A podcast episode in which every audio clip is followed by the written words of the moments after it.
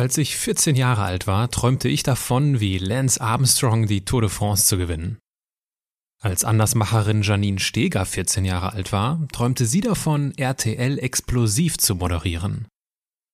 Während sich mein Traum auf einer Rundfahrt am Genfer See in Luft auflöste, erfüllte sich für Janine ihr Traum.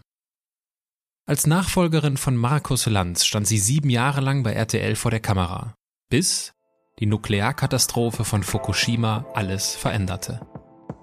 Wir sprechen heute darüber, warum sie ohne Plan B ihren Traumberuf verlässt, weshalb wir nicht perfekt sein müssen, um das Klima zu schützen und wie sie mit ihrem unsteten Lebenslauf so umgeht.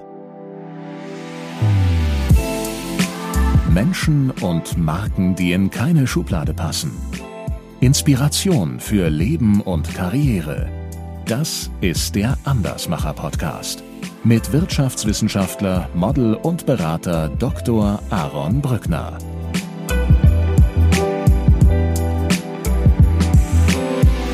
große Leidenschaft war, ich schon als Teenager gesagt habe, ich möchte irgendwann bei RTL ganz konkret eine spezielle Sendung, nämlich RTL Explosiv moderieren. Es war immer klar, ich werde kündigen und ich werde was anderes machen, aber wir waren uns schon auch einig, es wäre gut, einen Plan B zu haben. Und den gab es einfach noch nicht. Es war noch nicht so richtig klar, was mache ich denn dann? Da habe ich so noch nie drüber nachgedacht, aber ich habe grundsätzlich Angst davor, dass ich immer so eine Getriebene bleibe.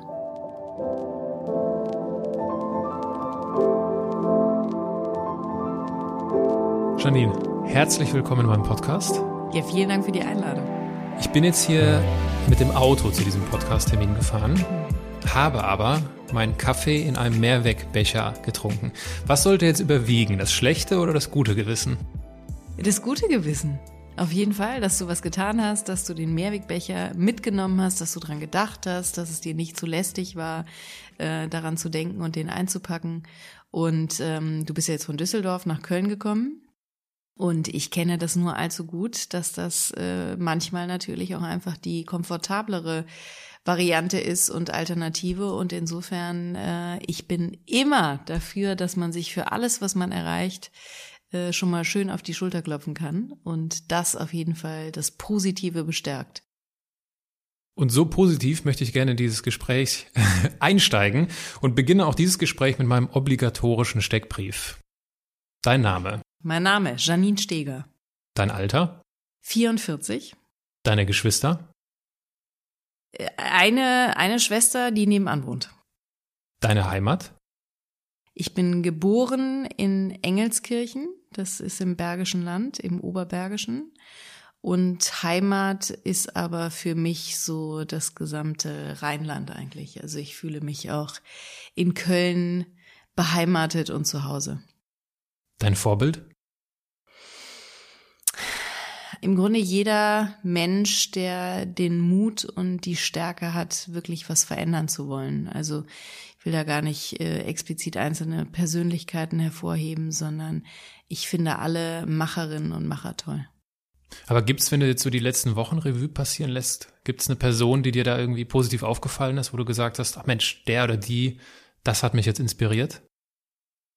Also ich finde ähm, tatsächlich mein eigener Respekt gegenüber Angela Merkel und sicherlich auch jetzt irgendwie dieses Gefühl, sie wird irgendwann nicht mehr da sein und dann wird jemand anders äh, diesen Posten bekleiden und unser Land führen, ähm, das äh, macht mir so ein bisschen Sorge fast, weil ich finde, dass sie uns durch diese sehr krisengeschüttelte Zeit mit einer sehr ruhigen äh, Art geführt hat und das immer noch tut. Und insofern finde ich das einfach sehr, sehr beeindruckend. Ich hätte vor ein paar Jahren gar nicht gedacht, dass ich das selber mal so sehe und das sagen würde, aber ähm, da habe ich tatsächlich ein ungutes Gefühl, wenn ich mir vorstelle, dass sie irgendwann nicht mehr da sein wird.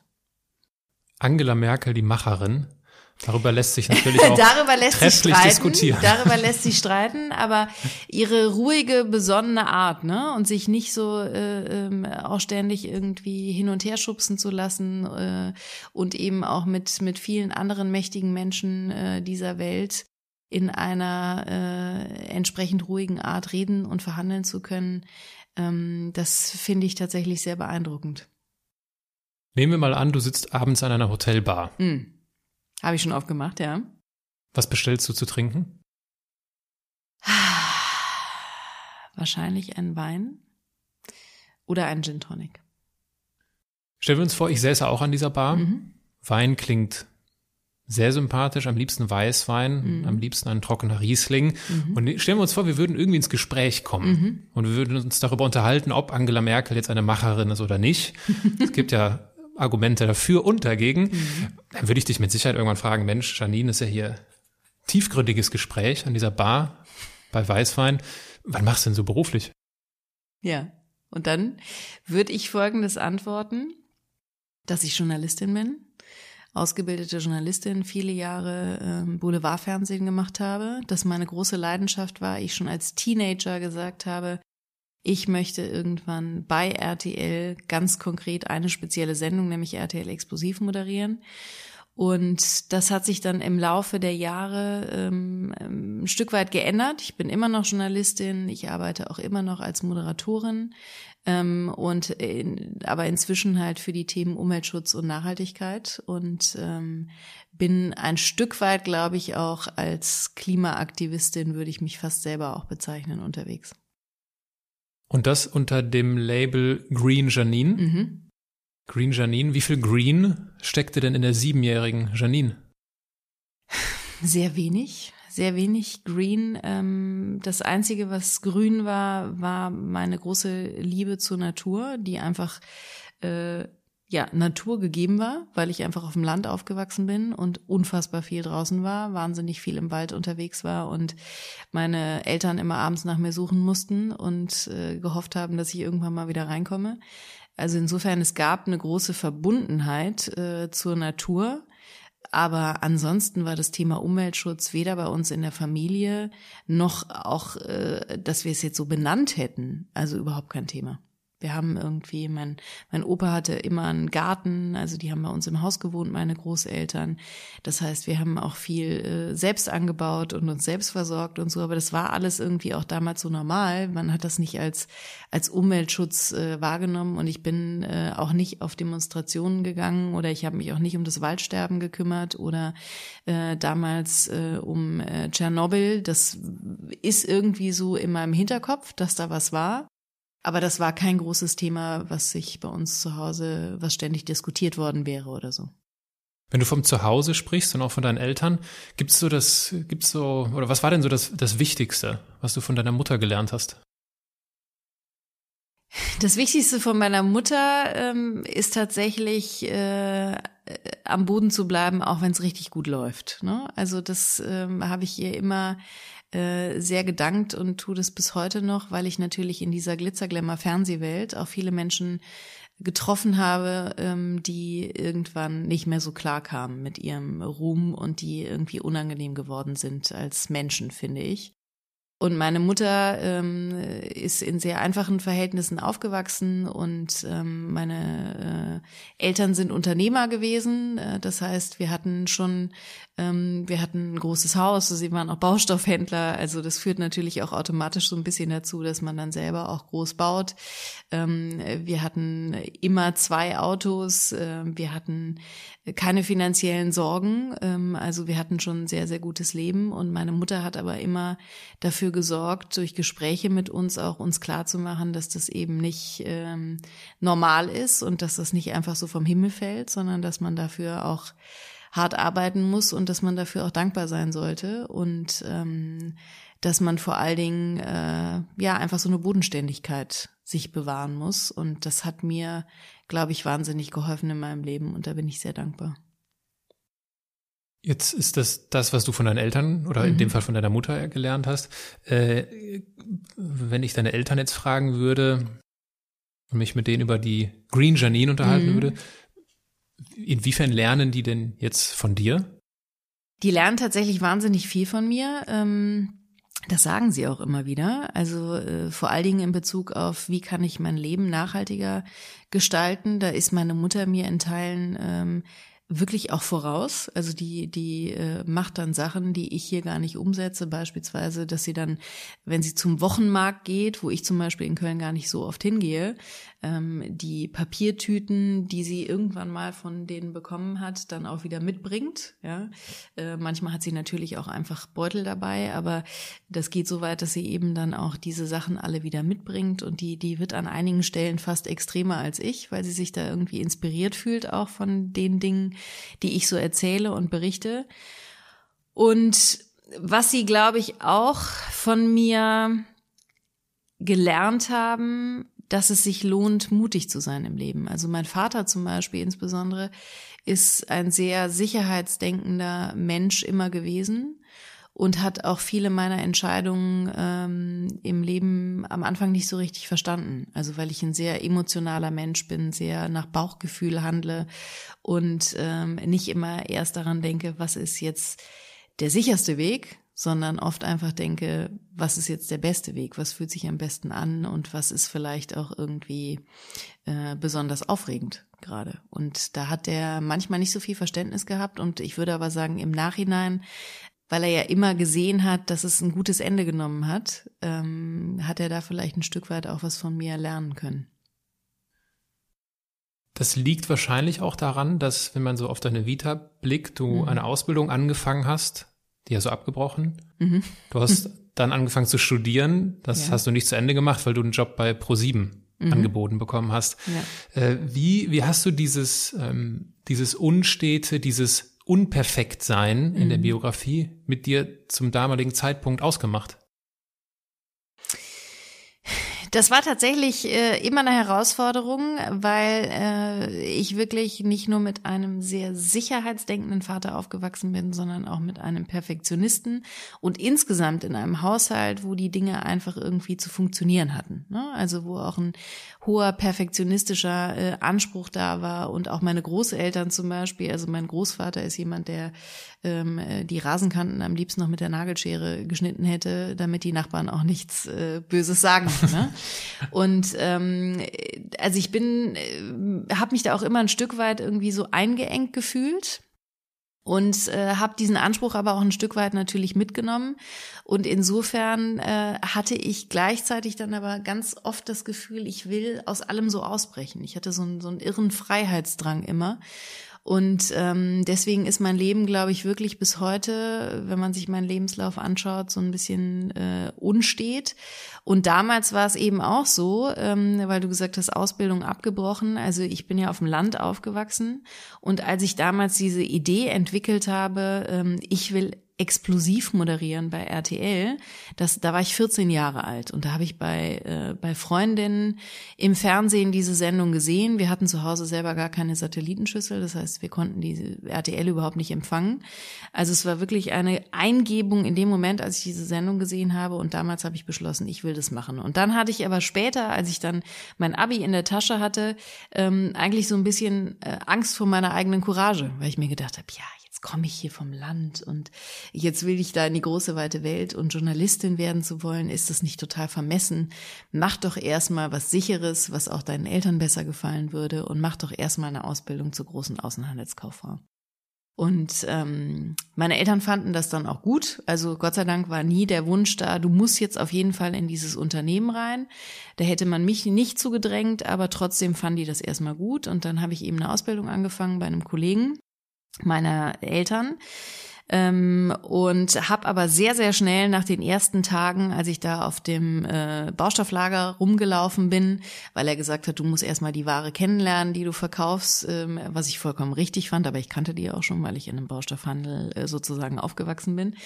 Aber nichtsdestotrotz lief ich also da rum zwischen Zementsäcken und Kalksandstein und habe mir gedacht, also irgendwie war der Plan ja ein ganz anderer. Also eigentlich wollte ich ja die große, weite Welt entdecken und jetzt hier nicht irgendwie Baustoffe verkaufen.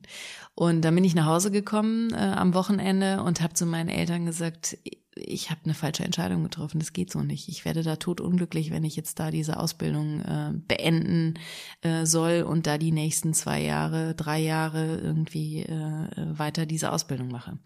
Dann waren die natürlich erstmal total schockiert und äh, haben gesagt, sag mal, spinnst du? Ja, das ist noch dazu ein Kollege von uns. Äh, das geht alles überhaupt nicht. Waren aber auch an der Stelle ähm, sehr offen und wirklich toll und haben halt gesagt, okay, es geht nur, überhaupt nur dann, wenn du einen Plan B hast, der irgendwie stichhaltig ist. Und äh, dann habe ich gesagt, ich will halt studieren. Ich will nach Köln und ich will studieren.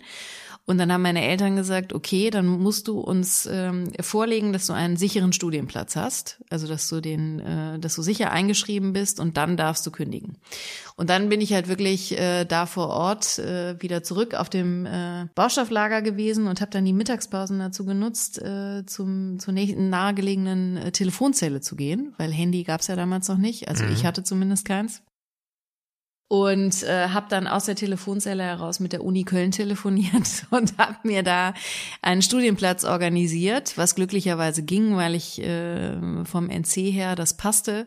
Und habe dann äh, das meinen Eltern vorgelegt, habe gekündigt und habe dann in Köln angefangen zu studieren. Und ähm, hab aber auch da, du sagtest es ja bereits, ich habe das nicht äh, zu Ende ge geführt, weil ich eben dann schon viele Praktikumsplätze belegt habe während meines Studiums und ganz irritiert war, dass da so viele andere Menschen äh, in diesem Germanistikstudium rumsaßen und gesagt haben, sie wollen auch irgendwann mal was mit Medien machen, aber immer gesagt haben, das machen wir dann später, die Praktikumsplätze, wenn wir hier mhm. fertig sind.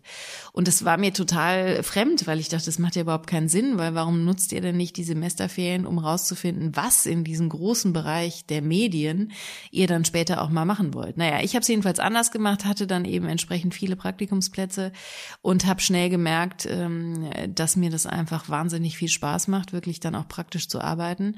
Und dann gab es irgendwann äh, das Angebot von ProSieben für ein Volontariat, also eine journalistische Ausbildung zur Redakteurin. Und ähm, da habe ich sofort ohne jedes Zögern Ja gesagt und Juhu geschrien und bin nach München gegangen. Das heißt, dieses, äh, dieses, dieses Gefühl, das ist das Richtige für mich, das ist die richtige Entscheidung, hat ganz klar dieses möglicherweise auch aufkommende Gefühl, ah, wie sieht das denn jetzt aus? Mhm äh, ausgestochen. So klingt mhm. es für mich. Ja, absolut, ja. Oder wie laut also war dieses, die, wie laut war diese Stimme? Ja, dieses ursprüngliche, was könnten die Nachbarn denken, was ja, könnten genau. die anderen denken? ähm, das, das war irgendwie äh, sicherlich immer da und es geht bis heute so ein bisschen mit mir, aber das habe ich immer überwunden, weil im Grunde ging es mir immer darum, was ist mit mir, was will ich erreichen. Ich hatte immer sehr konkrete Visionen im Leben davon, wo ich hin will, was ich machen will und habe das auch gegen jeden Widerstand äh, bis auf die Spitze getrieben und und dieses Ziel dann einfach auch erreicht. Also ich bin dann äh, ein Stück weit wie besessen und äh, ziehe das einfach äh, volle Kanne durch und auch wenn andere irgendwie sagen, die spinnt ja. Das war ja schlussendlich bei meiner späteren Kündigung dann nichts anderes. Also mhm. da haben viele auch gesagt, wie bekloppt bist du denn? Äh, mhm. wo ich gesagt habe, ja, aber das ist jetzt einfach nicht mehr das, was mich glücklich macht. Das entspricht nicht mehr meiner Leidenschaft und ich will jetzt einfach was anderes machen. Bevor du kündigst, musstest du ja erstmal da anfangen und loslegen. Mhm. Äh, also ich erinnere mich daran mit 14, das war so das Alter, da war ich im Radsport sehr aktiv und mhm. ich wollte, oder ich war Lance Armstrong am Nacheifern natürlich mhm. und hatte kein geringeres Ziel, als die Tour de France zu gewinnen. Mhm. Ist ja klar. Äh, dein Ziel war, du hast es ja auch schon gesagt, explosiv zu moderieren. Mhm. Und das hat ja dann auch geklappt. Nimm uns doch mal mit in diesen Moment, wo du das erste Mal bei Explosiv vor der Kamera dann auch in welcher Form auch immer live stehst. Was ist dir durch den Kopf gegangen? Das ist wirklich äh, äh, verrückt, dass das Erreichen dieses Ziels und das tolle Gefühl, das lag davor. Das äh, war tatsächlich der Moment, als ich den Anruf bekam von von RTL. Wir haben uns für dich entschieden. Ähm, da war dieses große Glücksgefühl und dieses äh, Strike-Gefühl. Du hast das, was du dir seit du 14 bist erträumt hast erreicht. Und in dem Moment, wo ich da gestanden habe und ähm, explosiv äh, war und ist live, also es war tatsächlich eine Live-Sendung, ähm, und das, da war ich schon fast wieder in dem Modus, ja, abgehakt, ne? Haken dran. Also, Echt? Das ja, das Ach, ist, ähm, ich bin leider, deswegen bin ich auch so eine Getriebene. Also ich, ähm, wenn ich dann meine Visionen erreicht habe, krieg ich schnell so ein Gefühl von, ja, ist ja super, ist ja jetzt erledigt sozusagen, Mhm. Haken dran. Wo ist das nächste Ziel? Ja, und das heißt jetzt nicht, dass ich diesen Moment nicht unglaublich genossen hätte und, und auch danach natürlich mit den äh, Kolleginnen und Kollegen gefeiert habe und äh, mir natürlich irgendwie selber ähm, auf die Schulter geklopft habe, dass ich das jetzt wirklich erreicht habe. Aber das beobachte ich immer wieder an mir selber und das finde ich tatsächlich auch ähm, schwierig manchmal, weil eigentlich sollte man ja ähm, länger davon zehren können, ne? äh, dass man, dass man Dinge dann auch wirklich umgesetzt hat und erreicht hat. Aber ähm, das ist tatsächlich äh, etwas, was ich mir auch anders wünschen würde, aber was ich immer wieder beobachte, dass ich dann, wenn ich das Ziel erreicht habe, auch schnell einen Haken dran mache und das nächste Ziel suche. Wie entsteht dabei Glück? Oder so dieses Gefühl von Erfüllung? Glück entsteht tatsächlich beim Machen. Also die, der Weg dahin ist eigentlich, dass diese kleinen Steps, die zwischendurch passieren. Also ich habe jetzt gerade so ein, so ein äh, neues Projekt, wo ich irgendwie über jeden äh, Fortschritt, über jedes Weiterkommen, wo ich das Gefühl habe, okay, jetzt haben wir die richtigen Menschen zusammengebracht, die miteinander reden, wo wir irgendwie das Gefühl bekommen, äh, wir, wir kriegen das, was wir da machen wollen, ähm, wirklich hin. Ja, ähm, da ist eigentlich das Glücksgefühl beheimatet, dass diese kleinen Steps, die auf dem Weg liegen, äh, mich dann sehr, sehr glücklich machen. Dass ich das Gefühl habe, dass ich das wirklich schaffen kann und dass ich eben äh, diejenige bin, äh, die diese Schritte auch einleitet. Also dass ich das wirklich bewirke. Der Weg ist das Ziel. Ja, ja, das ist so ein, so ein Blöder äh, Spruch, Spruch, aber ja, aber es ist tatsächlich ist halt so. wahr, ne? Also der, der, der Weg ist wirklich das, was mich glücklich macht. Weil ich ja vorhin Mhm. sagte, äh, das Glück in dem Moment, wo es dann erreicht ist, hält leider nicht allzu lange an. Mhm. Wir suchen nach Glück häufig im Leben und äh, vielleicht suchen ja Fernsehsender oder sonstige Entertainment, Nachrichtenanbieter, wie auch immer, äh, haben ja vielleicht das Ziel, äh, die Welt zu einem besseren Ort zu machen. Mhm. Inwiefern macht denn aus deiner Sicht Boulevardfernsehen oder halt jetzt in dem konkreten Mhm. Fall wie explosiv, was die Mission dahinter? Wie macht explosiv die Welt zu einem besseren Ort? Also das Interessante ist, dass viele Menschen, mit denen ich äh, gesprochen habe, die empfinden ja ein Boulevardmagazin wie explosiv äh, fast als Nachrichtenformat. Also ich habe mit ganz vielen Menschen gesprochen, wo ich dann ehrlich gesagt irritiert geguckt habe, aber ähm, die glauben halt wirklich, dass es Nachrichten sind. Das habe ich selber so nie empfunden, sondern Boulevard ist für mich ähm, eine Form der Unterhaltung. Und das können äh, traurige Geschichten sein, das können Schicksale sein, das können aber genauso gut auch sehr unterhaltsame Geschichten sein, skurrile Menschen, skurrile Lebensgeschichten. Das können äh, Vorangeher sein, Menschen, die man für irgendwas bewundert.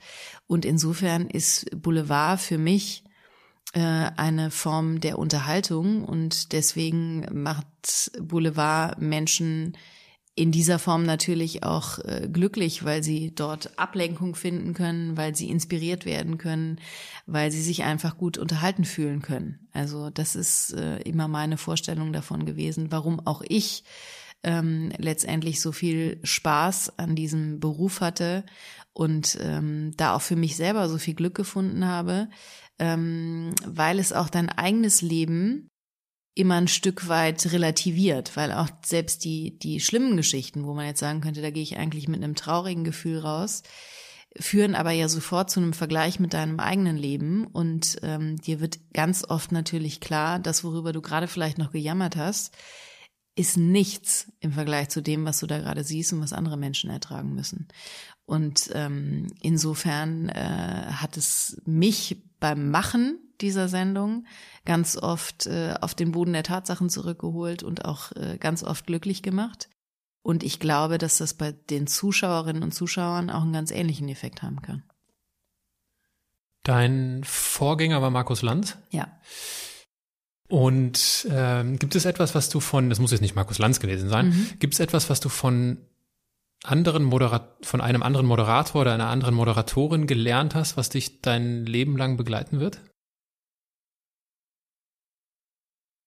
Also vor allen Dingen von meiner Moderationstrainerin, die aber selber nie vor der Kamera gestanden hat, deswegen bringt der Name nichts, äh, habe ich etwas sehr Wichtiges gelernt, dass es das Schwierigste ist und gleichzeitig meiner Meinung nach das Wichtigste, auch vor der Kamera authentisch zu sein. Also als ich angefangen habe und damals ja noch Barbara Elichmann. Ich habe die Sendung ja gesehen damals als 14-Jährige und da wurde sie ja von Barbara Elichmann äh, moderiert und ich habe immer gesagt, ich will die nächste Barbara Elichmann werden und habe ihr auch ähm, in dem, wie sie moderiert hat, in meinen Anfängen absolut nachgeeifert. Also es gibt ganz schlimme äh, Aufnahmen von mir, äh, wo ich am Anfang äh, ein, ein, ein Magazin, was wir als Volontärinnen und Volontäre machen sollten bei ProSieben, ähm, diese Sendung auch moderieren durfte. Ähm, und äh, wo ich im ProSieben Nachrichtenstudio stehe und ähm, ich benutze es heute manchmal bei Medientrainings, um den Menschen zu zeigen, jeder kann es schaffen.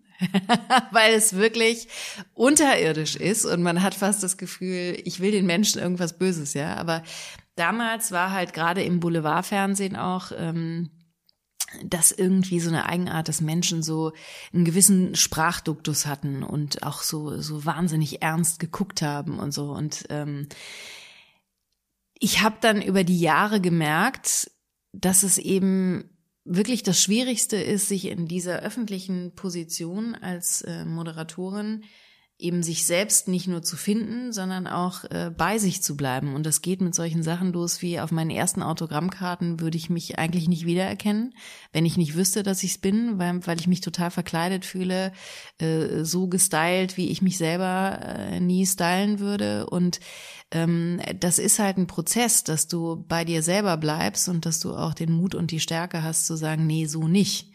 Das findet ihr vielleicht schön, wenn ihr mich äh, mit dem Make-up und mit der Frisur jetzt hier irgendwie bestückt, aber ich find's scheiße und das bin ich auch nicht. Und das Gleiche gilt eben für die Art und Weise auch zu moderieren. Und ähm, das ist das Wichtigste und das finde ich bei allen, äh, die das äh, können, äh, halt wirklich äh, am meisten zu bewundern, äh, wenn man halt sehr authentisch ist, eben auch vor einer Fernsehkamera. Und ich glaube, dass es letztendlich auch das ist, was äh, die, das, das Publikum am meisten honoriert. Das ist natürlich, also ich kann, kann das sehr gut nachvollziehen. Äh, ist natürlich ein bisschen schwieriger, wenn du the new kid on the block bist ne? Mhm. und äh, gerade den Traum auf dem Tablett serviert bekommst, mhm. Dann ist es ja wahrscheinlich eher naheliegend zu sagen, ja, alles klar, ich mache hier alles, wie ihr das haben wollt und am genau. besten so, wie es vorher war, damit sich nichts für euch ändert, anstatt zu sagen, ach, ihr erfüllt mir gerade meinen Kindheitstraum, aber ich hätte übrigens noch die und die Anforderung ja. und das würde ich gerne anders machen. Das ist ja wahrscheinlich, das würde ja wahrscheinlich nicht funktionieren, oder? Nee, also das war in meinen Anfängen, als ich angefangen habe zu moderieren, das war damals noch bei RTL Nord, da war ich genau in dieser Situation, da habe ich mich nicht getraut zu sagen, äh, finde ich persönlich doof und würde ich gerne anders machen. Ähm, habe dann irgendwann diese Moderationstrainerin äh, kennengelernt und habe verstanden, okay, ähm, was ganz anderes ist meiner Meinung nach wichtig. Und als ich damals dann zu Explosiv kam, hatten die mich im Casting ja schon äh, sehr authentisch und so, wie ich mir das vorgestellt mhm. habe, kennengelernt. Und interessanterweise ist es aber so, dass ähm, ich dann zu einem späteren Zeitpunkt, als ich wirklich gekündigt habe, ähm, da haben eben vor allen Dingen die großen Themen mehr eine Rolle gespielt, äh, dass ich meine, meine Umweltschutzthemen und Nachhaltigkeitsthemen eigentlich unbedingt im Sender platzieren wollte und gemerkt habe, das klappt nicht und dann gesagt habe, okay, ich verabschiede mich. Aber der, der Auslöser an diesem Tag der Kündigung war tatsächlich das Gefühl, dass ich von einem konkreten Vorgesetzten äh, in meiner Arbeit eingeschränkt wurde. Also da kommt wieder dieses, dieser Freiheitsgedanke in mir durch. Ähm, und der wollte, dass ich bestimmte, äh, also andere Formulierungen verwende, dass ich einen bestimmten Film anders anmoderiere, was überhaupt nicht meinen Vorstellungen davon entsprach. Und ich hatte bis dahin, ähm, bis dieser äh, Mann mein Vorgesetzter wurde, sehr konkrete Vorstellungen und sehr viel Freiheiten auch und Gestaltungs Äh, da innerhalb dieser Sendung. Und äh, der machte plötzlich merkwürdige Vorschriften und, und wollte das alles irgendwie anders haben. Und äh, das hat letztendlich das fast zum Überlaufen gebracht. Also das war ein Moment, wo wir über eine sehr konkrete Moderation gestritten haben. Und ähm, im Anschluss an dieses Gespräch habe ich bei meinem Redaktionsleiter gekündigt. Damit wir das zeitlich einordnen, das mhm. war 2014. 14. Das ja. war 2014. Wann war nochmal Fukushima? 2011. 2011. Ja, da war Das war ja ein Moment für dich, mhm. der sehr eine sehr tiefe Fußspur hinterlassen hat mhm. in deiner. Biografie. Ähm, äh, genau, doch, äh, der Reihe nach, ich muss mich gerade selbst ein bisschen bremsen. Mhm. Äh, nimm uns gerne mal mit in diese Fukushima-Situation, mhm. wo du merkst, okay, Moment mal, äh, das berührt mich gerade anders als vorher. Mhm. Ähm, und dann würde mich nämlich interessieren, was in diesen drei Jahren dazwischen passiert ja. ist. Also, ja.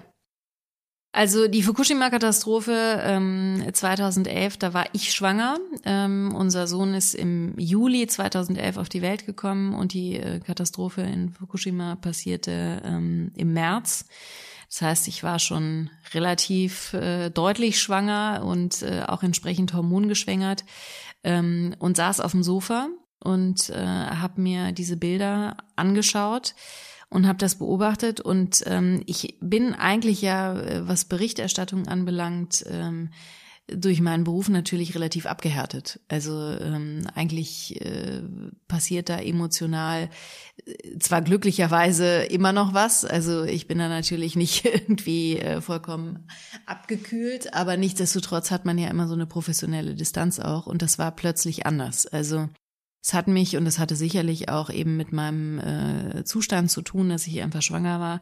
Ähm, äh, aber nichtsdestotrotz war ich plötzlich so emotionalisiert, wegen einer Katastrophe, die ja so weit weg stattfand, ähm, das hätte mich ja eigentlich gar nicht berühren müssen. Bei Tschernobyl war es ja nochmal was anderes. Da waren wir in Deutschland ja doch so nah dran, dass man durchaus auch Sorge haben konnte, äh, dass wir in irgendeiner Weise mitbelastet sind. Ähm, aber es hat einfach wirklich in diesen Tagen, die ich da vor dem Fernseher verbracht habe, ähm, unheimlich viel mit mir gemacht und ich habe mir wirklich zum ersten Mal Fragen gestellt, äh, die sich auf äh, den Zustand des Planeten beziehen und unseren Umgang mit unserer Lebensgrundlage und was wir da eigentlich veranstalten und äh, ob wir so weitermachen können, ob ich ganz persönlich so weitermachen kann. Das war dann die Konsequenz, also die Frage, die ich mir dann am lautesten gestellt habe, weil ich eben auch sehr schnell verstanden habe, ich werde jetzt nicht, wo ich gerade quasi zu diesem Thema äh, gekommen bin, wie die Jungfrau zum Kinder, ähm, äh, werde ich jetzt nicht die großen Systeme verändern können, sondern ich muss ja irgendwo anfangen, wo ich das Gefühl habe, ich kann was tun und was bewirken. Und das ist natürlich erstmal immer bei sich selbst. Und deswegen ähm, habe ich dann infolgedessen angefangen, vor allen Dingen Dinge erstmal bei mir persönlich und privat zu verändern. Aber das war damals äh, tatsächlich äh, ein der auslösende Moment für alles, was ich heute tue. Und warum hat es drei Jahre dann gedauert, bis du gekündigt hast? Weil ich in kleinen Schritten vorgegangen bin. Also ich habe mich wirklich erstmal auf mein Privatleben beschränkt und hatte natürlich auch, ich meine, wenn man gerade Mutter wird, ich hatte unheimlich viel auch damit zu tun, dass ich ja nach wie vor an diesem Job äh, erstmal total gehangen habe, weil das ja mein, mein äh, Traumjob war und ähm, ich hatte Sorge davor, äh, nicht entsprechend wieder einsteigen zu können nach der, nach dem Mutterwerden und nach der Geburt. Und obwohl mir niemand im Sender das Gefühl vermittelt hatte, hatte ich aber einfach Schiss um meinen Job. Also mir ging es vor allen Dingen darum, möglichst schnell, möglichst fit, äh, möglichst gut aussehend wieder vor der Kamera zu stehen. Und ähm, das waren meine äh, hauptsächlichen Gedanken in Bezug auf meinen Beruf. Und das, was mich ansonsten umgetrieben hat, war erstmal abgekoppelt davon, weil ich das wirklich im Privaten erstmal äh, durchgezogen und ausgeweitet habe und mir im privaten Bereich einfach ganz viele Fragen gestellt habe und dann auch Veränderungen herbeigeführt habe. Und dann kam aber eben im Laufe dieser Zeit irgendwann natürlich auch der Punkt, wo ich gesagt habe, okay, das, das ist so wichtig und das hat so einen Umfang eingenommen, ich kann nicht, wenn ich bei RTL reingehe, dass da an der an der äh, Schiebetür, die sich da öffnet, abgeben als Thema. Und äh, dann waren so die ersten Versuche, dass ich äh, mit der Umweltgruppe in Kontakt gekommen bin. Es gab eine mini kleine Umweltgruppe bei RTL. Ich glaube nicht mehr als zehn Menschen. Ähm, und wir haben halt versucht, innerhalb des Unternehmens intern äh, Dinge zu verändern, was uns äh, im Grunde nicht gelungen ist. Also wir hatten nur Erfolg beim äh, doppelseitigen Druck, den wir sicherlich aus ökonomischen äh, Gründen durchsetzen konnten. Ähm, ansonsten fand die Geschäftsführung das Thema äh, einfach total albern wahrscheinlich oder zumindest äh, äh, auch nicht relevant. Und deswegen hat uns auch keiner entsprechend unterstützt und deswegen konnten wir auch nichts erreichen, außer dem doppelseitigen Druck ähm, über den sich dann im Übrigen auch wahnsinnig viele Kollegen aufgeregt haben und mir immer gesagt haben, dass sie immer noch wieder umstellen auf einseitig, weil sie das total nervt. Und, ähm, und das war natürlich unheimlich frustrierend. Und ich habe dann aber trotzdem, obwohl das ja eigentlich total utopisch war, ähm, wenn es intern schon nicht funktioniert, quasi extern jetzt auch noch mit dem Thema um die Ecke zu kommen, weil ich bin dann halt irgendwann äh, mit Konzepten zu den einzelnen Senderchefs äh, gegangen und habe gesagt, ich möchte gerne, äh, weil ich da jetzt so gut aufgehoben bin in diesem Thema und mich auch auskenne inzwischen, ich möchte eine Sendung haben zum Thema und ich möchte gerne, ähm, dass das auch für die Sendergruppe ein relevantes Thema wird und ähm, bin da aber komplett gegen die Wand gelaufen bei allen äh, äh, Menschen, mit denen ich gesprochen habe und habe dann einfach verstanden, okay, ich muss, es kommt jetzt irgendwann der Punkt, wo ich mich entscheiden muss, weil das ist mir total wichtig und ich möchte mich auch beruflich darum kümmern und gleichzeitig merke ich in der Sendergruppe, in der ich bin, komme ich damit nicht weiter. Und dann habe ich wahnsinnig viele Gespräche geführt mit ähm, Freunden, mit meinen Ängsten natürlich, irgendwie mit mit äh, einer Coaching-Frau äh, und mit mit allen möglichen Beratern. Und ähm, es war immer klar, ich werde kündigen äh, und ich werde was anderes machen. Aber wir waren uns schon auch einig, es wäre gut, einen Plan B zu haben. Ähm, und den gab es einfach noch nicht. Es war noch nicht so richtig klar, was mache ich denn dann, wenn ich da wirklich gehe. Und ähm, darauf wollten wir eigentlich warten. Und dann kam dieser Tag, von dem ich gerade schon berichtet habe, ähm, wo ich mich angelegt habe mit meinem Vorgesetzten. Und da kommt dann der emotionale, der Bauchmensch in mir durch. Und da habe ich ohne mit der Wimper zu zucken und weiter nachzudenken, diese E-Mail an meinen äh, Redaktionsleiter geschrieben, äh, weil sich das wirklich abspielte in den Minuten vor der Live-Sendung. Bin dann mit klopfendem Herzen äh, in, ins Studio gegangen und ähm, habe dann aus dem Studio, während die Beiträge liefen, weiter mit ihm gemailt ähm, weil er natürlich sofort reagiert hat und äh, das alles nicht glauben wollte und gesagt hat, okay, jetzt beruhige dich mal wieder und wir sprechen morgen mal und dann gucken wir mal, das meinst du ja nicht ernst. Und ich habe ihm aber schon an dem Abend äh, sehr deutlich gesagt, dass ich das ernst meine und ähm, bin dann eben auch nach Hause gekommen und das Gefühl äh, wurde immer besser und immer größer und es fühlte sich an wie so ein Befreiungsschlag, weil es war ja eh der Plan und jetzt war es halt früher passiert als gedacht und ohne Plan B. Ähm, aber es hat sich wirklich angefühlt wie der totale Befreiungsschlag und äh, ich wusste, dass ich das Richtige getan habe und äh, ich bin auch vor allen Dingen jemand, der niemals einen Rückzieher machen würde. Aus der Angst heraus, dass da jetzt irgendwas schieflaufen könnte. Also es war natürlich vollkommen klar, dass ich dabei bleibe und äh, mit dieser Klarheit bin ich auch am nächsten Tag in das Gespräch gegangen und ähm, das hat der natürlich dann auch gemerkt und verstanden. Und dann ging es eigentlich nur noch um die Abwicklung. Also dann ging es um die Frage, wie machen wir das jetzt? Wann sprechen wir mit der Chefredaktion? Äh, welchen Zeitrahmen brauchen wir, um ähm, dich ersetzen zu können, etc.? Wie sind die Vertragsbedingungen? Und ähm, das war dann wirklich äh, das, was im Vordergrund stand. Und äh, ja, so ist das gewesen. Jetzt ist dieses Abspringen ohne Plan B ja mhm schon dann einzigartig. Ne? Also wenn du die Ausbildung abbrichst und eigentlich genau weißt, ne, ich will studieren, mhm. das Studium abbrichst, weil du sagst, ich habe hier ein Jobangebot, mhm. ist das ja das erste Mal, wo du sagst, ich springe und ich weiß Im noch nicht, wo ich Fall. lande. Mhm. Das stimmt. Ja, das war schon äh, tatsächlich sehr ungewöhnlich für mich. Ähm, ich ich hatte aber bis dahin die Erfahrung gemacht in meinem Leben, dass ich immer auf mich äh, vertrauen kann und auf meine Fähigkeiten, mich auch aus der größten, äh, aus dem größten Mist äh, wieder rauszukrabbeln und daraus auch als äh, Siegerin im Grunde hervorzugehen. Und ähm, deswegen äh, habe ich das wahrscheinlich einfach in dem Moment auch nicht weiter in Frage gestellt. Aber du hast vollkommen recht. In dieser Form war das so halt das erste Mal, dass ich da wirklich. Aber das war, ähm, glaube ich, in, in dem Moment wirklich so getriggert von diesem Gefühl, ich lass mir nicht meine Freiheiten, die ich mir hier in diesem Job hart erarbeitet habe, jetzt irgendwie zunichte machen. Und ich werde nicht äh, wo ich eigentlich eh schon für was anderes brenne, ähm, äh, mir jetzt auch noch das, was, was ich hier irgendwie so sehr liebe, dass ich mitgestalten kann, dass ich mein eigenes Ding machen kann, ähm, mir nicht einschränken lassen.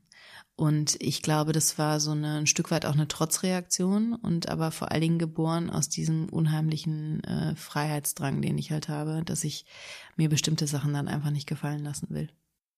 Ich finde, also wenn man jetzt sich den weiteren Verlauf anschaut und deine damit beginnende Selbstständigkeit, mhm.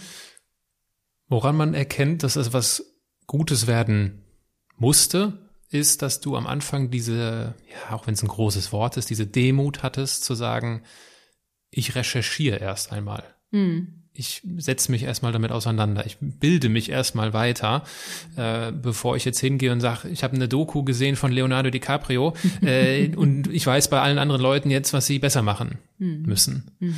Und das ist so, ich habe das in einem Interview, und wenn man dir da so zuhört, man merkt halt, das ist deine Haltung auch dem gegenüber. Mhm. Und das macht das Ganze wiederum, dann bist du wieder bei deinem Erfolgsfaktor vor der Kamera. Das macht es aber auch hier authentisch. Mhm. Einfach diese ja, wie soll man das nennen? Das, aus meiner Sicht passt Demut am besten. Mhm. Ja, das stimmt. Also Demut, das ist vielleicht auch das, was ich vorhin von meiner Mutter erzählte, dieses gelernt zu haben, auf dem Teppich zu bleiben und sich auch immer mal die Rahmenbedingungen anzugucken, was, was, was können andere beitragen, was kannst du selber, an welchem Punkt bist du da gerade, wie, wie groß kannst du die Klappe äh, oder wie weit kannst du die Klappe aufreißen an der Stelle. Ähm, das stimmt. Also das äh, ist schon tief verwurzelt in mir, auch immer erstmal zu gucken, ähm, was kann ich jetzt wirklich beitragen und es ist schlussendlich spiegelt es sich, glaube ich, auch wieder in meinem Ansatz dieses nicht perfekt sein zu müssen. Äh, ne? Also das, mhm. weil da geht's ja vor allen Dingen auch darum, dass eben den anderen Menschen auch äh, zu vermitteln und, und zu sagen. Und da geht's im Übrigen ja auch nicht nur um Privatpersonen, sondern auch äh, um Unternehmen, wo, wo ich halt auch immer sage, ähm, man kann nicht äh, verlangen, dass große äh, Unternehmen oder auch kleine Unternehmen von jetzt auf gleich alles ändern. Auch da gilt, ähm, unperfekt ist auch okay. Hauptsache, man macht sich glaubwürdig auf den Weg. Und ähm, das ist, finde ich, auch eine Form von, von Demut, weil ich auch über die Jahre verstanden habe, was diesen Nachhaltigkeitsbereich anbelangt und, und Klimaschutz, dass es einfach auch nahezu unmöglich ist, den perfekten Weg zu finden. Also es ist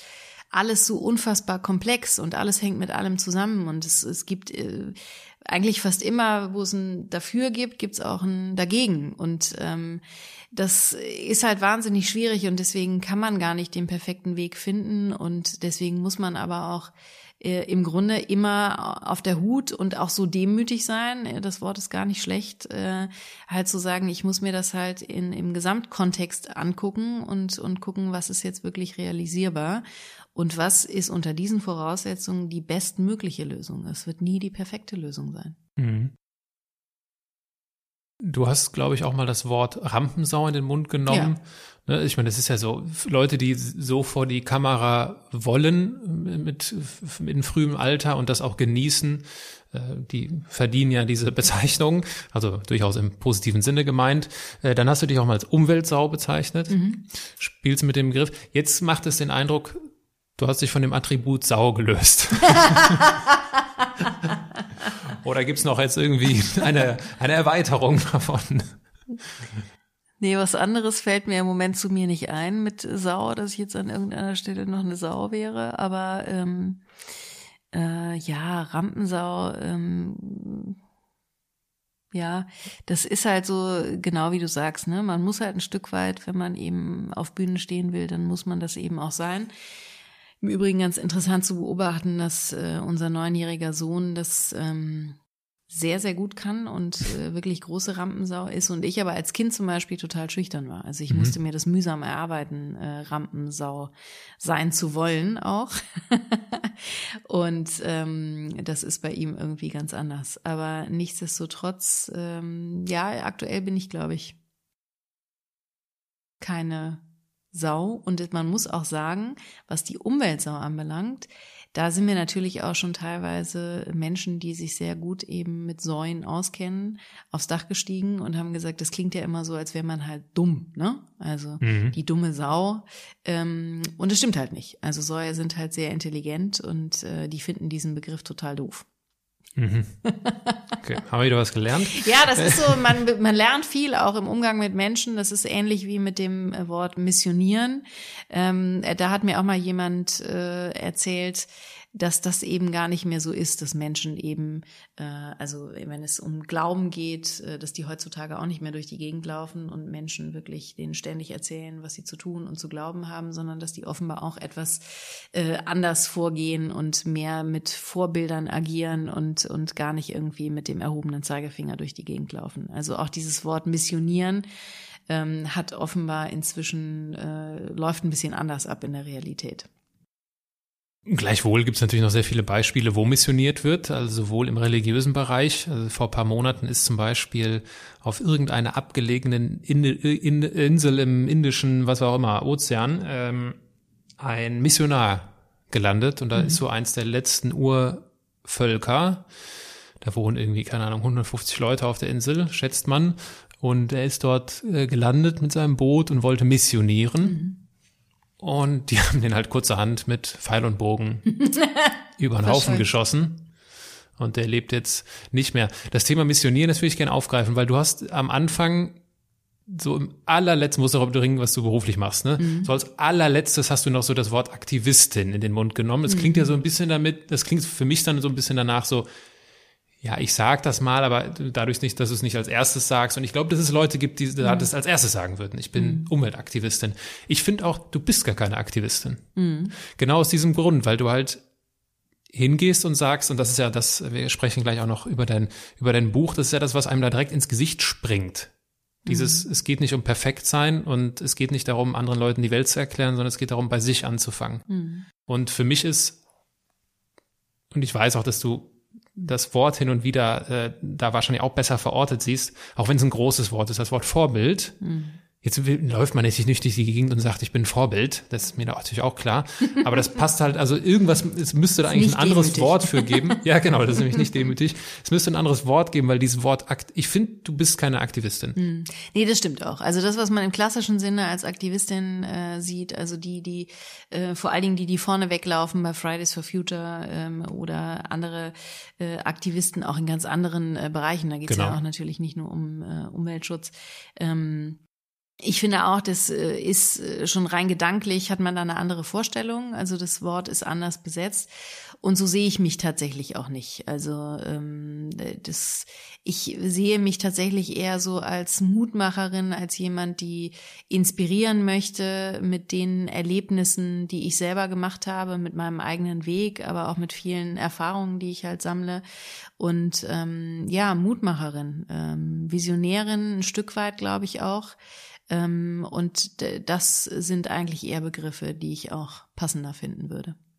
Und die als Mutmacherin und Visionärin werden natürlich äh, sehr häufig Fragen gestellt und unter anderem wird dir sehr häufig die Frage gestellt, mhm. ja, was sind denn so die ersten drei Sachen, mit denen man anfangen kann? Deswegen würde ich die Frage nicht stellen. Ja. Äh, würde kann ich dich, auch nicht beantworten. Würde dich, genau. Äh, würde dich aber stattdessen fragen, was ist, was sind denn so besonders weit verbreitete Fehler, wenn Leute sagen, ich lebe jetzt nachhaltiger?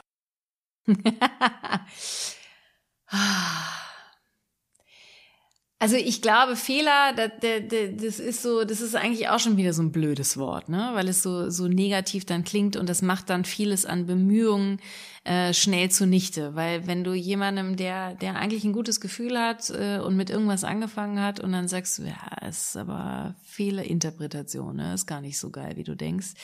Ähm, das finde ich so demotivierend, ähm, äh, dass ich das da an der Stelle gar nicht gebrauchen würde. Ich glaube, es gibt grundsätzlich auch äh, keine Fehler, weil wir in der äh, sehr schnellen Recherche und in der Beschäftigung mit dem Thema ja auch zu unterschiedlichen Lebensbereichen ganz schnell herausfinden können, was wir grundsätzlich äh, besser machen können. Es geht im Kern immer darum, weniger Ressourcen zu verbrauchen und weniger CO2 äh, auszustoßen mit dem, was wir tun.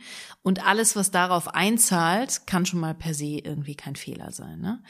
Ähm, es ist aber so, ähm, dass ich halt, weil ich will einmal darauf zurückkommen auf die Frage, die du nicht stellen willst und ich will nur ganz kurz sagen, warum ich sie, weil ich sie nicht beantworten will und kann, weil ich halt glaube, es gibt ja keine Anleitung für ein nachhaltigeres Leben. Es gibt natürlich äh, diverse Ratgeber, die das auch Schritt für Schritt mit dir durchgehen und die haben auch absolut ihre Berechtigung. Ist aber nicht mein Ansatz. Also mein Ansatz ist halt, dass die Menschen selber in sich reinhören sollen, dass sie sich ihr Leben angucken sollen und dass sie nach erstmal der kleinsten Hürde suchen sollen, wo sie einen guten Einstieg finden. Also, äh, und das kann einfach unfassbar individuell sein und total unterschiedlich. Also du hast vom Mehrwegbecher gesprochen, den du vorhin auf deiner äh, Fahrt mitgenommen hast und ob das okay ist, dass du trotzdem mit dem Auto gekommen bist. Für andere ist der, der nicht der Mehrwegbecher der Einstieg, sondern tatsächlich das Abschaffen des Autos, weil sie sich vielleicht schon seit Monaten fragen, was bringt das eigentlich? Eigentlich gehe ich immer zu Fuß oder fahre mit dem Fahrrad und es kostet mich nur Geld und dann kann ich ja eigentlich auch abschaffen, weil ich irgendwie mit einer guten Infrastruktur in der Stadt lebe.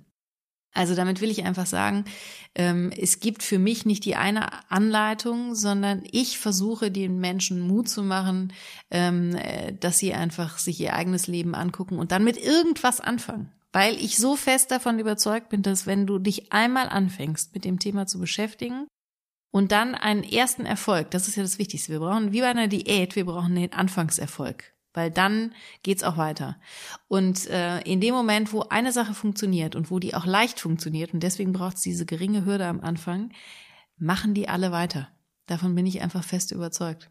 Und genau dahin zielte nämlich die Frage ab, herauszufinden, weil es gibt ja schon, du wirst sicherlich schon Menschen erlebt haben, die gesagt haben, ja, das, ich bin inspiriert, ich will mitmachen, mhm. du hast mir Mut gemacht, anfangen und wieder aufhören. Mhm. Und dieser, dieser, dieser, dieser Schnitt, diese, diese Stelle, wo die Leute sagen, nee, das, da höre ich auf. Ich, da könnte ich mir schon vorstellen, dass es ein Muster gibt. Und wenn ich eine Theorie äh, kundtun darf an dieser Stelle, dass man zu viel auf einmal will. Mhm. Ich meine, du sagst ja auch einen kleinen Erfolg, ne, das mhm. hast du ja auch definitiv ergänzt. Ähm, ich kenne es, also bei mir war zum Beispiel so ein Moment hier diese Doku von DiCaprio. Mhm. Also mehr Inspiration geht ja nicht. Mhm. Und danach war äh, so auch mit einer anderen Person in meinem Freundeskreis, ja, Fleisch. Er ist mhm. jetzt einfach kein Fleisch mehr. Mhm. Das hat halt überhaupt null funktioniert. Mhm. Weil das ist halt, lass mal auf Mount Everest mhm. rennen. Und ich glaube, das ist da schon, und ich glaube, deswegen ist das dieses Anfang, dieses mit, mit kleinen Dingen. Mhm. Mit kleinen Dingen und ähm, auch Genau, also nicht zu große Ziele setzen, nicht den eigenen äh, Perfektionsanspruch dazu hochschrauben und in dem Fall mit dem Fleisch spricht ja nichts dagegen zu sagen, komm, wir reduzieren es einfach mal. Genau. Das war dann es macht auch. überhaupt keinen Sinn, irgendwie von ja. jetzt auf gleich Vegetarier zu werden. Ich bin es bis heute nicht. Ja. Also ähm, insofern glaube ich, das ist wirklich das, was einen abschreckt und was einen ganz schnell zermürben kann. Mhm. Jetzt hören uns vielleicht auch Leute zu, die sagen, was, die ist keine Vegetarierin, dann mhm. ist sie mhm. doch gar keine richtige Klimaschützerin. Mhm. So, über all diese Sachen, die greifst du ja in deinem Buch auf mhm. und erzählst, was du machst und was du nicht machst. Und auch das mhm. spricht ja wiederum für deine äh, demütige Haltung an der Stelle, dass äh, Klimaschutz nicht heißt, dass wir jetzt alle Vegetarier sein müssen oder mhm. Veganer oder wie auch immer. Äh, dein Buch heißt Going Green und im Untertitel steht direkt das, was ich so sympathisch finde, warum man nicht perfekt sein muss, um das Klima zu schützen. Mhm. Ich lese mal kurz den, äh, den Klappentext bei Amazon vor. Mhm. Klimafreundlich reisen, abfallfrei einkaufen, Bioessen, Energiesparen. Wo soll man nur anfangen, wenn man nachhaltig leben will? Vor dieser Herausforderung stand auch die RTL-Explosivmoderatorin Janine Steger, als sie 2011 ihren Weg in ein grünes Leben begann. Authentisch, ehrlich und mit viel Humor erzählt sie von Hindernissen und Konflikten, aber auch von so manch schöner Überraschung, die der Sprung ins neue Leben mit sich brachte. Ihre Geschichte zeigt, dass wir nicht perfekt sein müssen, um das Klima zu schützen. Es reicht, ein erster Schritt. Aber auch von so manch schöner Überraschung. Mhm. Was war denn die größte Überraschung auf dieser Reise? Dass ich insgesamt gemerkt habe, mit wie viel weniger ich genauso glücklich sein kann oder sogar glücklicher. Also mein Leben hat sich ja schon sehr verändert. Ähm, äh, das hat natürlich auch finanzielle Veränderungen mit sich gebracht, so einen Job bei RTL zu kündigen und auf einem anderen Level nochmal äh, zu starten. Und dann musst du dich ja zwangsläufig natürlich auch an der einen oder anderen Stelle reduzieren ähm, und merkst halt, dass das überhaupt nichts Schlimmes mit dir macht, sondern dass dir das das gute Gefühl gibt. Äh, es geht auch mit weniger Geld und damit ehrlich gesagt auch mit weniger Stress, weil ich natürlich schon aus so einem Hamsterrad auch kam, höher, schneller, weiter. Und ähm, das war wirklich äh, ein Stück weit überraschend, weil ich es einfach bis dahin nicht anders kannte. Und ganz konkret hat mich tatsächlich bei meinem äh, Mobilitätsverhalten am meisten überrascht, dass ich als vom Land kommende äh, mit äh, immer autofahrend aufgewachsen und auch in den vielen Städten, in denen ich gelebt habe, niemals auf den Gedanken gekommen wäre, ähm, das eigene Auto Auto sein zu lassen und in den Bus zu steigen dass ich das wirklich mal als etwas Schönes und Bereicherndes äh, empfinden würde, hätte ich niemals gedacht und das hat mich wirklich überrascht. Und es ist halt so, dass ähm, ich halt so viel mehr über die Menschen erfahre, weil ich halt jetzt äh, nicht mehr nur alleine in meinem Auto fahre, sondern unterwegs bin mit den vielen anderen da draußen und ich halt schon von Natur aus und auch als Journalistin ähm, es super spannend finde, Menschen zu beobachten. Also ich kann mich äh, stundenlang irgendwo hinsetzen und mir Gedanken darüber machen, warum Menschen das tun, was sie da gerade tun, was ich halt sehe und äh, wo die wo so herkommen, wie die leben und so. Also ich liebe das wirklich und ähm, das gibt mir natürlich jetzt einen ganz neuen Raum äh, dafür, wenn ich halt unterwegs bin und es hält auch so viele Erfolgserlebnisse bereit. Also ich fahre ja tatsächlich auch an alle Orte, wo ich Aufträge habe mit der Bahn und dann auch oft das letzte Stück mit dem öffentlichen Personennahverkehr. Ähm, und äh, manchmal nehme ich auch ein Carsharing-Auto äh, oder, ein, oder ein Taxi. Das ist aber tatsächlich eher selten der Fall. Und ich finde das wirklich ganz faszinierend auch zu beobachten, wo man alles verdammt gut mit dem Bus auch hinkommt. Also ich wundere mich manchmal selbst, dass ich ans Ziel komme und auch pünktlich und habe dann aber so ein, schon wieder so ein Mini-Erfolgserlebnis. Also das ist wirklich, äh, wo ich denke, geil. Du hast jetzt irgendwie nicht die die ähm, naheliegendste oder früher naheliegendste Variante gewählt, sondern du hast dich äh, auf äh, ÖPNV eingelassen und es funktioniert. Ich wünschte, ich könnte diese Erfahrung teilen. Weil ganz, es also, gibt auch schlimme Erlebnisse. Also ganz ehrlich, also ich bin früher, ich war Zugkind, ja. also von der fünften bis zur dreizehnten äh, Stunde hin, Stunde zurück. Mhm. Äh, die Deutsche Bahn und ich haben ein sehr schwieriges Verhältnis, mhm. obwohl ich sehr regelmäßiger Bahnfahrer bin. Ich habe ja allein für die für sämtliche Interviews äh, zig Fahrten auch an entlegene Orte, mhm. wo du definitiv nicht mit dem öffentlichen Nahverkehr hinkommst oder mhm. zumindest so hinkommst, dass die Planung komplett explodiert. Ähm, und ich es besonders mag, wenn man dann noch Reisegepäck hat. Äh, also wenn ich jetzt Interviews mit, ich weiß noch genau, wenn ich dann irgendwie durch Berlin eiere, mit, also wenn ich jetzt noch mal eine Kameraausstattung aufgebaut hätte, dann komme ich hier mit kompletter Montur mhm. und damit dann schön durch Bus und Bahn und dann gibt's viele Momente. Und ich beobachte auch gerne Menschen. Dann gibt's viele Moment, Momente, wo ich mir so denke, also das, ich, das, das geht nicht, ich kann das nicht. Also das ist sowas von, das ist dann einfach zu viel. Ne? Dann ist irgendwie heiß, dann ist dann ist es rum, rums warm, dann stinkt's, mhm. dann ist halt, du stehst da mit Sachen, dann hast du irgendwie noch einen Zug verpasst, dann musst du gucken, dann ist, also das ist wirklich ähm, schlimm. Also ich kann das total nachvollziehen, was du sagst, weil es natürlich einfach gelogen wäre, wenn ich behaupten würde, dass ich all diese Erlebnisse nicht auch hätte und diese Momente, wo ich es verfluche und denke, was für ein Mist. Ähm, aber trotzdem äh, ist für mich die Erfahrung, dass es das Positive überwiegt. Also deswegen mache ich es auch weiter mit stoischer Gelassenheit. Und ähm, was ich eben auch finde, ist, äh, dass man, da, da geht es jetzt nicht nur um Mobilität, sondern auch in allen anderen Bereichen, desto mehr ähm, du ja auch Dinge erlebst, desto genauer weißt du ja auch, äh, wo es hakt und was verbessert werden müsste. Das heißt jetzt nicht, dass jeder das unbedingt so machen muss, aber ich finde, das macht schon viel irgendwie mit deinem Bewusstsein äh, und hat natürlich Einfluss auf die Dinge, äh, die Veränderungen, für die du einstehst. Das hat Einfluss auf dein Wahlverhalten, auf äh, die Frage, wo muss ich mich eventuell als Zivilbevölkerung äh, und als Bürgerin dieses Landes oder dieser Kommune irgendwie engagieren. Und ähm, das äh, macht es eben auch mit mir. Ne? Also da, wo du Missstände entdeckst, ähm, da, da setzt du dich im Zweifel nachher dann auch äh, dagegen ein, um die zu beheben. Und ich habe gerade vorgestern irgendwie in Bezug auf Corona gelesen, äh, mit, mit äh, jeder Krise werden wir alle auch ein Stück weiser irgendwie so. Also der Satz war ein bisschen anders, aber es ging um die Weisheit, die letztendlich aus Krisen hervorgeht. Und ähm, so ein bisschen ist es auch. Mhm. Also Missstände erkennen und dann sich dagegen einsetzen oder für deren Abschaffung äh, einzusetzen. Ähm, das gefällt mir auch an dieser, an diesen vielen neuen Erfahrungen, die ich da in den letzten Jahren gemacht habe. Jetzt hab's jetzt, also du hast ja schon, so macht's für mich den Eindruck, sehr fundamental die Lebensart und Weise geändert. Mhm. Äh, also Auto weg ist so ein Ding, äh, äh gibt noch, ich glaube auch klamottentechnisch, Kaffeemaschine weg und, und diese ganzen Sachen. Ne? Mhm. Also ihr habt da schon viel gemacht. Wie, wie belastbar, wie belastbar muss eine Beziehung sein, mhm. wenn einer plötzlich auf die Idee kommt, hey, ich bin jetzt ein neuer Mensch. Mhm.